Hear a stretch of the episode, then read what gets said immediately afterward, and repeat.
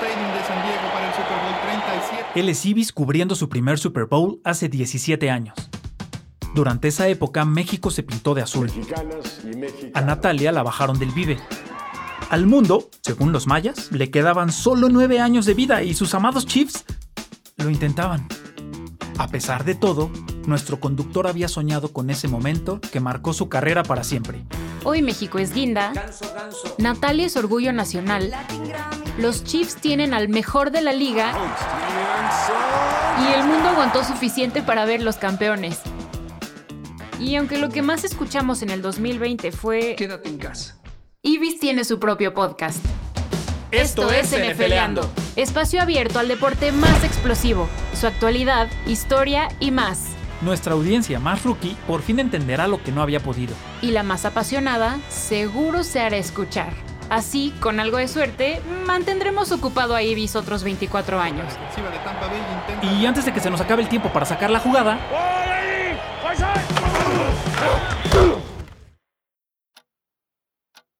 Eso que escuchan es el tic-tac del reloj.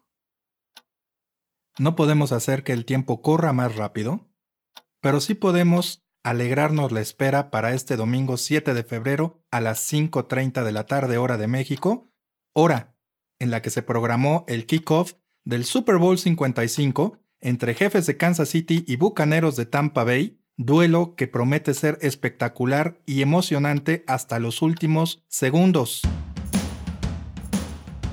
Bienvenidos a una nueva emisión de su podcast NFLeando con Ibis, conducido por un servidor, Ibis Aburto, dedicado enteramente a lo que es el Super Bowl, el Super Bowl 55, y anécdotas de un servidor como reportero, como aficionado, datos alrededor del partido, información y obviamente el pronóstico. ¿Quién será el ganador del Super Bowl 55? ¿Será Kansas City, que mantendrá así su hegemonía sobre la NFL con un segundo título consecutivo? ¿O será Tampa Bay que lo gane por primera ocasión desde la temporada 2002? Quédense y averígüelo con nosotros. Recuerden nuestras redes sociales, escríbanos qué esperan de este choque entre Chiefs y Buccaneers, qué esperan ver, quién creen que vaya a ser el MVP, quién creen que vaya a brillar, qué defensiva tendrá mejor partido, qué coreback brillará más. Patrick Mahomes o Tom Brady, escríbanos a nuestras redes sociales. A un servidor lo encuentran en Twitter como arroba ibis de bueno, y a NFLeando así, NFLeando en Twitter, Facebook e Instagram. Y sin más, comenzamos. Y arrancamos poniéndonos aún más en ambiente para el Super Bowl y con el choque entre Kansas City y Tampa Bay, con lo curioso.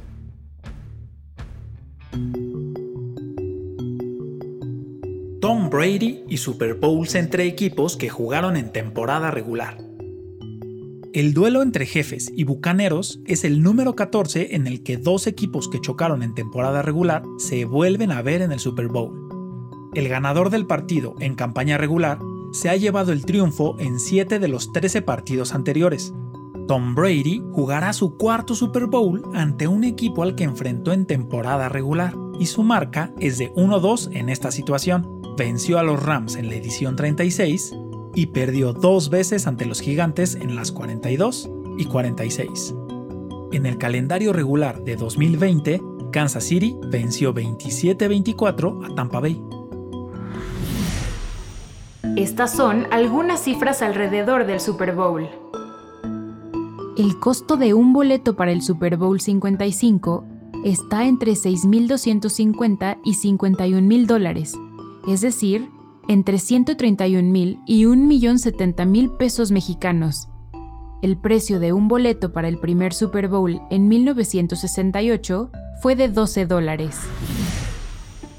El trofeo Vince Lombardi que se da al campeón de la NFL lleva el nombre del legendario coach de los Green Bay Packers, considerado uno de los mejores estrategas en la historia y ganador de los dos primeros Super Bowls. El trofeo, hecho de plata con una base vertical y un balón, tiene 53 centímetros de altura, pesa 3 kilos y es fabricado por la joyería Tiffany's. Un comercial de 30 segundos durante la transmisión del primer Super Bowl costó 40 mil dólares, En el Super Bowl 55, este espacio tiene un costo de entre 5 y 5.5 millones de dólares. En Estados Unidos se consumen alrededor de 3 millones y medio de kilos de guacamole y 6.600 kilos de botanas el día del Super Bowl. Ahí lo tienen, un partido históricamente importante en lo individual para estos equipos obviamente, pero también lo individual para Tom Brady y Patrick Mahomes. Les comento, este partido sí me parece que le da al concepto de revancha una relevancia importante, sobre todo por lo sucedido en la temporada 2018 en el juego de campeonato de la conferencia americana, en el que Tom Brady venció a los Chiefs de Patrick Mahomes en Kansas City y los venció en tiempo extra sin prestarle el balón al coreback de los Chiefs. ¿Qué hubiera pasado si el volado para ese tiempo extra hubiera sido al revés? Lo hubiera ganado Kansas City y hubiera tenido Mahomes la posesión y la oportunidad de anotar.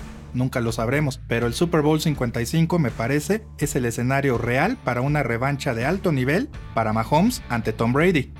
Ya veremos qué sucede el domingo, por lo pronto, vámonos a Crónicas del Fanbook y los invito a escuchar esta breve historia de mi vida como fan de los Chiefs. Espero les guste.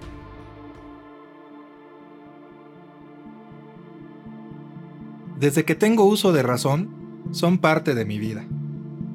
Ellos no lo saben, pero los jefes de Kansas City, o Chiefs como quieran llamarles, porque la esencia es la misma, son uno de los dos personajes responsables de que Ibis hable en estos momentos con ustedes de fútbol americano, de que escriba sobre la NFL en medios de comunicación, de que haya tenido la fortuna de asistir hasta ahora a nueve Super Bowls y de guardar en la memoria muchas experiencias que alguna vez fueron sueños o que ni siquiera imaginó. Eso sí, como en toda relación, los altibajos han sido muy marcados.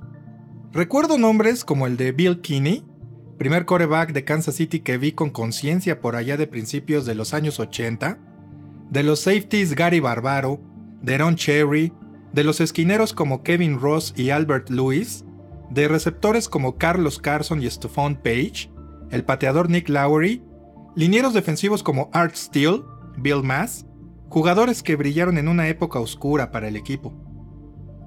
¿Cómo olvidar el resurgimiento de los jefes con Marty Schottenheimer, entrenador en jefe en una época que recuerdo con mucho cariño por la calidad de equipos que se formaron, principalmente con sólidas defensivas encabezadas por el legendario linebacker Derrick Thomas, y figuras como los linieros defensivos Neil Smith y Dan Saleaumua, o el esquinero Dale Carter, y el punto máximo de esa generación con la llegada del mítico Joe Montana y del corredor Marcus Allen, mucho talento en la que fue una muy entretenida época para ser aficionado de Kansas City y la cual recuerdo con muchísimo cariño, quizá por la emoción que suele desbordarse en la adolescencia, aunque nunca hubo un Super Bowl y en cambio, sí varias derrotas desgarradoras en postemporada que en verdad me hicieron sufrir en esa década de los 90, porque el manejo de las emociones en la juventud también es muy complicado. Con el paso de los años, he aprendido a tomar con filosofía y sin drama las derrotas, por más dolorosas que fueran y aunque mi apoyo se mantuvo, sinceramente, esos fracasos me hicieron creer que no sería pronto cuando tuviera la oportunidad de ver a los Chiefs en un Super Bowl.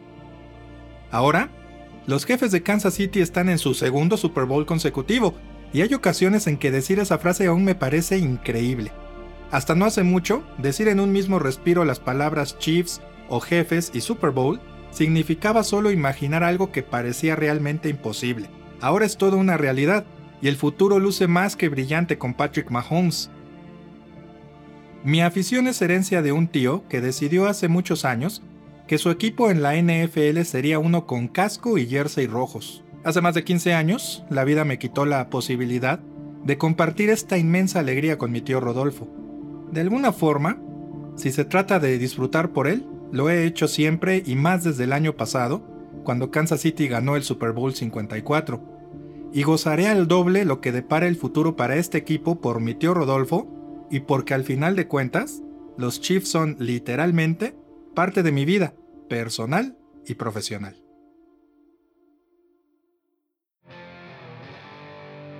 Al final, sea por herencia, sea porque les gustan los colores, sea por lo que sea, mientras ustedes se mantengan fieles a un equipo, me parece que su afición toma mayor relevancia. Si cambian, bueno, también se vale. en estas épocas donde los jugadores son, por las cuestiones del fantasy y todo esto, más relevantes para un aficionado que un equipo como tal. Pasemos ahora a la cápsula Aquí te explico.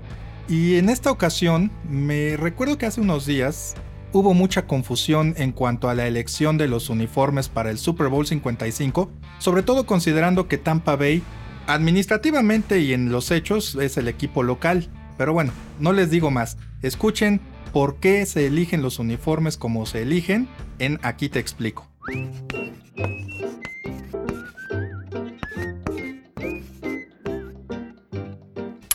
Cada año, la NFL alterna la localía en el Super Bowl. En la edición 55, el representante de la Conferencia Nacional, los Tampa Bay Buccaneers, es el local administrativo y tiene el derecho a elegir el uniforme para el juego.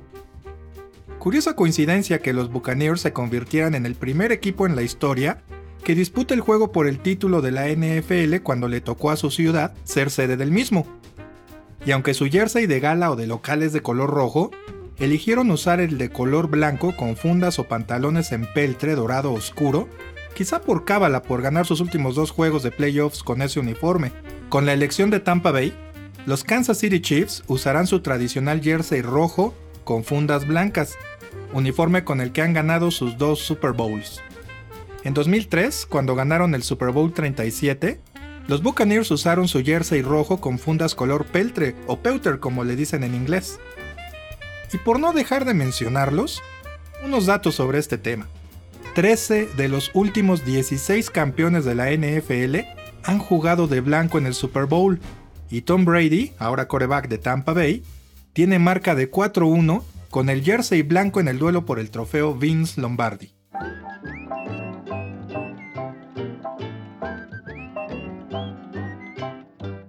Cábala o no, los bucaneros jugarán de blanco, a ver qué sucede. Por lo pronto, pasémonos también a otra etapa de mi vida, ahora como periodista, una etapa profesional, a Crónicas del Periodista. Y para hablar del día que incomodé a un futuro miembro Salón de la Fama, ya veremos qué sucede en los próximos años cuando se retire. Por lo pronto los invito a escuchar Crónicas del Periodista con esta anécdota.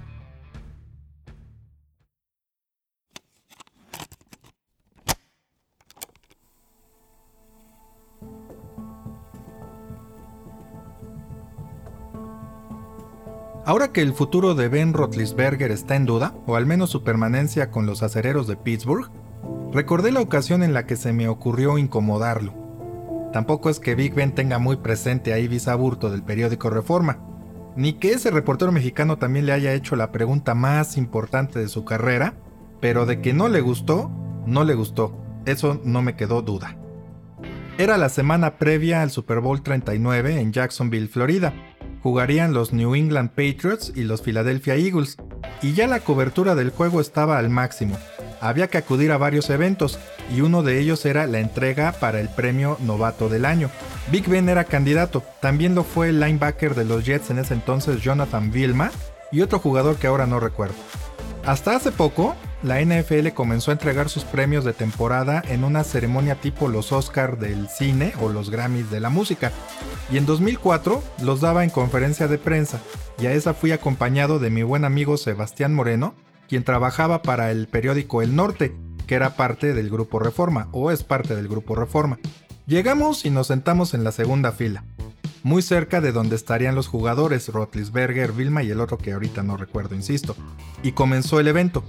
Pasaron videos de los candidatos y hay que recordar que Rotlisberger había tenido una temporada de ensueño luego de ser nombrado coreback titular de Pittsburgh ganar 14 partidos consecutivos, pero quedarse a la orilla del Super Bowl al perder en la final de la conferencia americana contra los Patriotas en Pittsburgh, en un juego en el que no le fue nada bien con tres intercepciones, una de ellas regresada para touchdown 87 yardas, o sea, fue una derrota dolorosa para Rotlisberger y los acereros. Total, cuando le entregan el premio a Big Ben por su gran campaña de novato y luego de agradecer, dieron paso a las preguntas de los reporteros.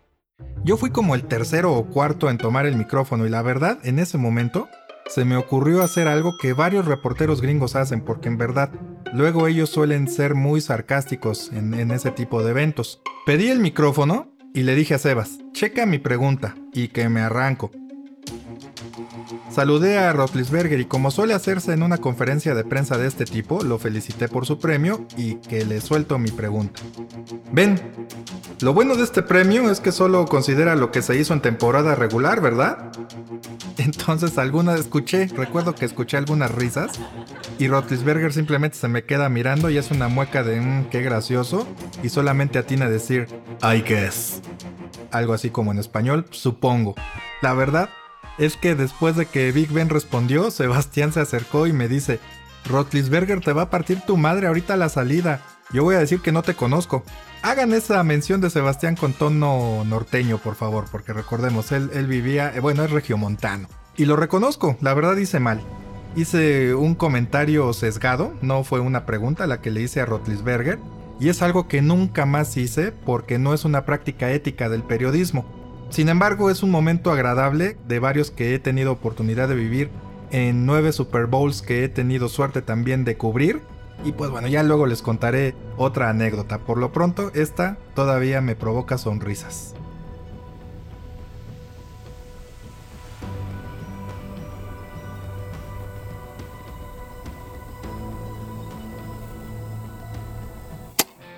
Al final me resultó muy gracioso ese momento. Hubiera querido ya con la experiencia que he adquirido a través de los, de los años como periodista y obviamente también como aficionado, haber hecho otro tipo de pregunta, pero bueno, no sucedió así. El momento fue, fue curioso, fue alegre y bueno, al final de cuentas eh, Ben Rotlisberger no, no se acuerda ni, ni quién soy ni el momento en el que lo incomodé. Creo que ya los dos seguimos con nuestra vida y tan tan.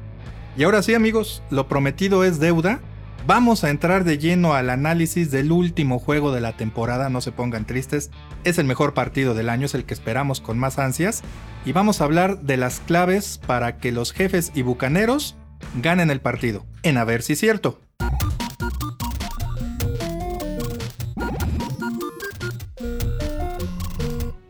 Iniciamos este segmento de A ver si cierto, edición Super Bowl 55, recordando lo que dijo el coach de Tampa Bay Bruce Arians, ya que supo que Kansas City sería su rival en el Super Bowl. Dijo, si algo nos dejó de lección la derrota que sufrimos ante los Chiefs en la semana 12, es saber cómo no jugarle a la ofensiva a ese ataque. Traducción, no vamos a cometer el mismo error de cubrir con zonas el perímetro para defender a los receptores de Kansas City con su agilidad, con su velocidad y sobre todo también con la potencia del coreback Patrick Mahomes. En descargo de los Bucaneros que han venido jugando mejor a la defensiva en las últimas semanas, puedo decir que tienen a la pareja de jugadores técnicamente mejor equipada para evitar que Patrick Mahomes haga lo que mejor hace, que es correr hacia las bandas. Hablo de los linebackers Jason Pierre-Paul y Shaquille Barrett, estos linebackers son muy ágiles, son muy veloces, son muy fuertes y, tienen la, capacidad técnica para evitar que Patrick Mahomes explote lo que hace muy bien, que es correr hacia las bandas para lanzar sobre la carrera, ganar yardas por tierra o crear caos en el perímetro rival, comprar tiempo y, hacer que sus receptores se desmarquen y tener toda una variedad de jugadores a quienes lanzarles el balón. Por otro lado, la defensiva de los Bucaneros debe ser muy inteligente en escoger los momentos para mandarle presión no solamente con su línea frontal, sino paquetes de carga o blitz a Patrick Mahomes. Un blitz es cuando eh, una defensiva le manda eh, a más jugadores al coreback rival para presionarlo y no solo con su línea defensiva. En este caso, Tampa Bay tiene una formación 3-4, 3 linieros y 4 linebackers. Si ellos mandan un blitz, van a hacerlo con sus 3 linieros y uno o más jugadores para presionar al coreback rival. Sin embargo, lo, insisto, deben ser muy inteligentes para escoger el momento. ¿Por qué? Porque si algo hace muy bien también Patrick Mahomes es contrarrestar esa estrategia defensiva. Mahomes suma 17 pases de anotación sin intercepciones cuando le mandan paquetes de carga o blitz en la actual temporada. Y en la semana 12, la victoria que tuvieron Kansas City allá en Tampa Bay es un buen ejemplo de esto.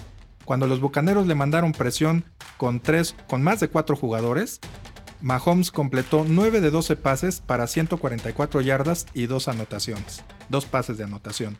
Simplemente es letal cuando los, las defensivas rivales le mandan a muchos hombres a presionarlo.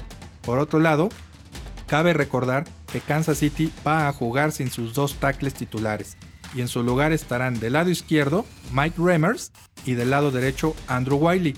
Ellos son los encargados de contener por su lado a Jason Pierre-Paul y a Shaquille Barrett, sobre todo a este último, porque Barrett es líder de la NFL en las últimas dos temporadas con 111 presiones al coreback. Una presión es cuando una defensiva o un jugador apresuran al coreback rival, lo golpean cuando lanza el balón o lo capturan. En la actual postemporada, Barrett o los corebacks rivales han completado uno de siete pases para cero, para cero yardas con cuatro capturas cuando Barrett los presiona. Ese es el hombre al que los Chiefs deben mantener lejos o aplacado en la línea de scrimmage. Ahora pasemos a la clave para la defensiva de los jefes y la ofensiva de Tampa Bay. Importante que el ataque terrestre de Tampa Bay explote la debilidad de la defensiva de Kansas City, la defensa contra la carrera. Si bien la defensiva de Kansas City ha jugado mejor a últimas fechas, la defensiva contra la carrera permanece como, como el eslabón más débil de este grupo no ha sido puesto a prueba como lo puede hacer contra, contra los Bucaneros y esto puede resultar en favor de Tampa Bay porque tiene jugadores muy físicos y muy hábiles como los corredores Leonard Fournette y Ronald Jones, quienes si tienen un buen día en la oficina pueden facilitarle mucho el trabajo a Tom Brady, sobre todo con el play action o el engaño de carrera como se le dice. Esto funciona muy bien cuando los corredores ganan muchas yardas cuando acarrean el balón. Si el play action es factible para Tom Brady, este coreback simplemente puede convertirse en el más letal en la historia de la liga. Porque cuando Tom Brady ha usado el play action o el engaño de carrera y atrae a las defensivas rivales para detener a sus corredores, ha completado 36 de 58 pases para 700 yardas y 10 touchdowns sin intercepciones en los últimos 8 juegos. Son números impresionantes sobre todo si consideramos que Tom Brady es un maestro en el arte de saber cómo explotar las circunstancias, por eso necesita la ayuda de sus corredores. Por otro lado, en, los últimos, en esta temporada sobre todo, pero sobre todo en los últimos partidos, eh, incluyendo playoffs y temporada regular, Tom Brady ha sido muy eficiente en pases de mediana y larga distancia. No es algo que explote mucho en el Super Bowl, sobre todo que lo explote mucho y en lo que tenga mucho éxito, pero ha sido más eficiente eh, en, en, el pasado reciente. En sus primeros juegos por el título de la NFL, Tom Brady solamente completó 2 de 22 envíos de 20 o más yardas con una intercepción. En los últimos 4 juegos por el título de la NFL, Brady ha completado 12 de 27 envíos de 20 o más yardas con dos pases de anotación. Esto nos habla de que de por sí ya acostumbrado a lanzar largo con el sistema del coach Bruce Arians eh, con los Bucaneros, bueno, se puede aventurar a hacer daño profundo al perímetro de Kansas City. Esto va a ser vital, sobre todo si Leonard Fournette y Ronald Jones, los corredores, decíamos, tienen éxito corriendo con el ovoide. Esto implicará o hará que la defensiva de Kansas City tenga que mandar a dos jugadores importantes a la línea de scrimmage para detenerlos, los safeties Tyrann Matthew y Daniel Sorensen, jugadores que en el juego aéreo suelen volar por todo el campo y estar a donde va a caer el balón, ya sea con el receptor o simplemente donde va a caer el balón en cualquier zona del perímetro. Si ellos se tienen que encargar de detener el ataque terrestre de Tampa Bay, el perímetro de Kansas City puede convertirse en un área vulnerable y en un circo aéreo para Tom Brady. Estas son las claves que un servidor ve como las más importantes para que Kansas City y Tampa Bay construyan el camino al triunfo hacia la posibilidad de, de, alzar el trofeo Vince Lombardi como campeones de la NFL. Y ahora, bueno, para hablar de quién va a ser el campeón del Super Bowl 55, vámonos al pronóstico. Me inclino por los Chiefs por dos razones. Mi afición y porque el equipo básicamente es el mismo en cuanto a estilo de juego, desempeño, nivel y todo lo que ustedes quieran ver, características, al que ganó el Super Bowl anterior, el 54 contra San Francisco. Es un equipo que está jugando mejor a la defensiva y cuya ofensiva, por lo menos en el juego de campeonato, lució imparable. este es el gran reto de la, de la defensiva de Tampa Bay, pero el problema es que cualquier otra defensiva, a lo mejor que llegó el mejor momento para enfrentar a Kansas City o que tenía mejores armas, no logró contenerlos. Los jefes perdieron solamente dos partidos en la actual temporada, en la, temporada regular, pero ganaron partidos en los cuales se enfrentaron también a defensivas que llegaban en buen momento para enfrentarlos. Esto simplemente hace que los Chiefs luzcan imparables a la ofensiva y es por donde básicamente han construido la mayoría de sus victorias. Insisto, con el complemento de una defensiva que sin ser la mejor ha hecho lo necesario para que Patrick Mahomes no sienta la necesidad de anotar más de 35 puntos cada vez, cada vez que salta al campo. Por eso creo que los Chiefs van a ganar este partido con un marcador en rango de 31-35 puntos y Tampa Bay va a anotar 24 o 27. Así que los Chiefs se convertirán en el primer campeón de Super Bowl que repite como tal después de los Patriots de 2003 y de 2004. Ya veremos qué sucede. Por lo pronto, Kansas City será el campeón según NFLeando.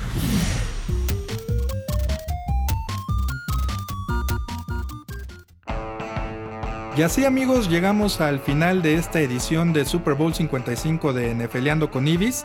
Les recuerdo nuestras redes sociales para que nos escriban, nos digan qué pronóstico tienen ustedes para el Super Bowl 55, cómo creen que se desarrollará el partido, quién será el jugador más valioso, ya veremos, pero ustedes díganos quién creen que vaya a alzarse con ese trofeo. Por lo pronto los invito a que visiten nuestras redes sociales y nos eh, den sus opiniones. Me encuentran en Twitter como Ibis Aburto, Ibis con V, Aburto con B de bueno, y a NFLeando así, NFLeando, en Twitter, Facebook e Instagram. Muchas gracias por acompañarnos, muchas gracias por dejarme acompañarlos en sus actividades del día y bueno, simplemente les dejo una tarea.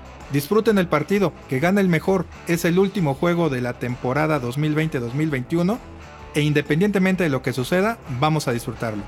Hasta la próxima.